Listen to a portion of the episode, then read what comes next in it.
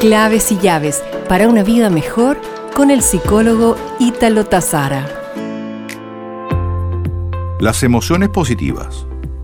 La psicóloga social Bárbara Fredrickson ha dedicado su carrera a documentar el valor de las emociones positivas, tales como la alegría, el optimismo, la esperanza, y nos dice, las personas se transforman volviéndose más creativas, más sabias, más resilientes, mejor integradas socialmente y más sanas.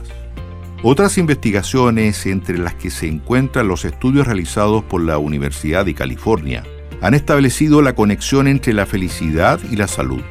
Nuestro sistema inmune es más fuerte cuando estamos felices y más débil cuando estamos tristes o deprimidos.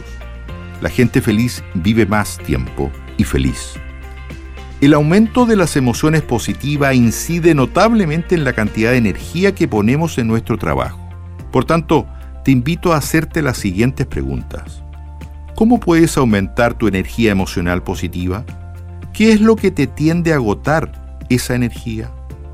Una buena manera de mejorar las emociones positivas y restaurar la energía es recordar experiencias positivas con mucho detalle escribir o tomar conciencia cada noche antes de acostarse por las cosas que estamos agradecidos, como también expresar gratitud y aprecio hacia una persona con mensajes cortos y precisos.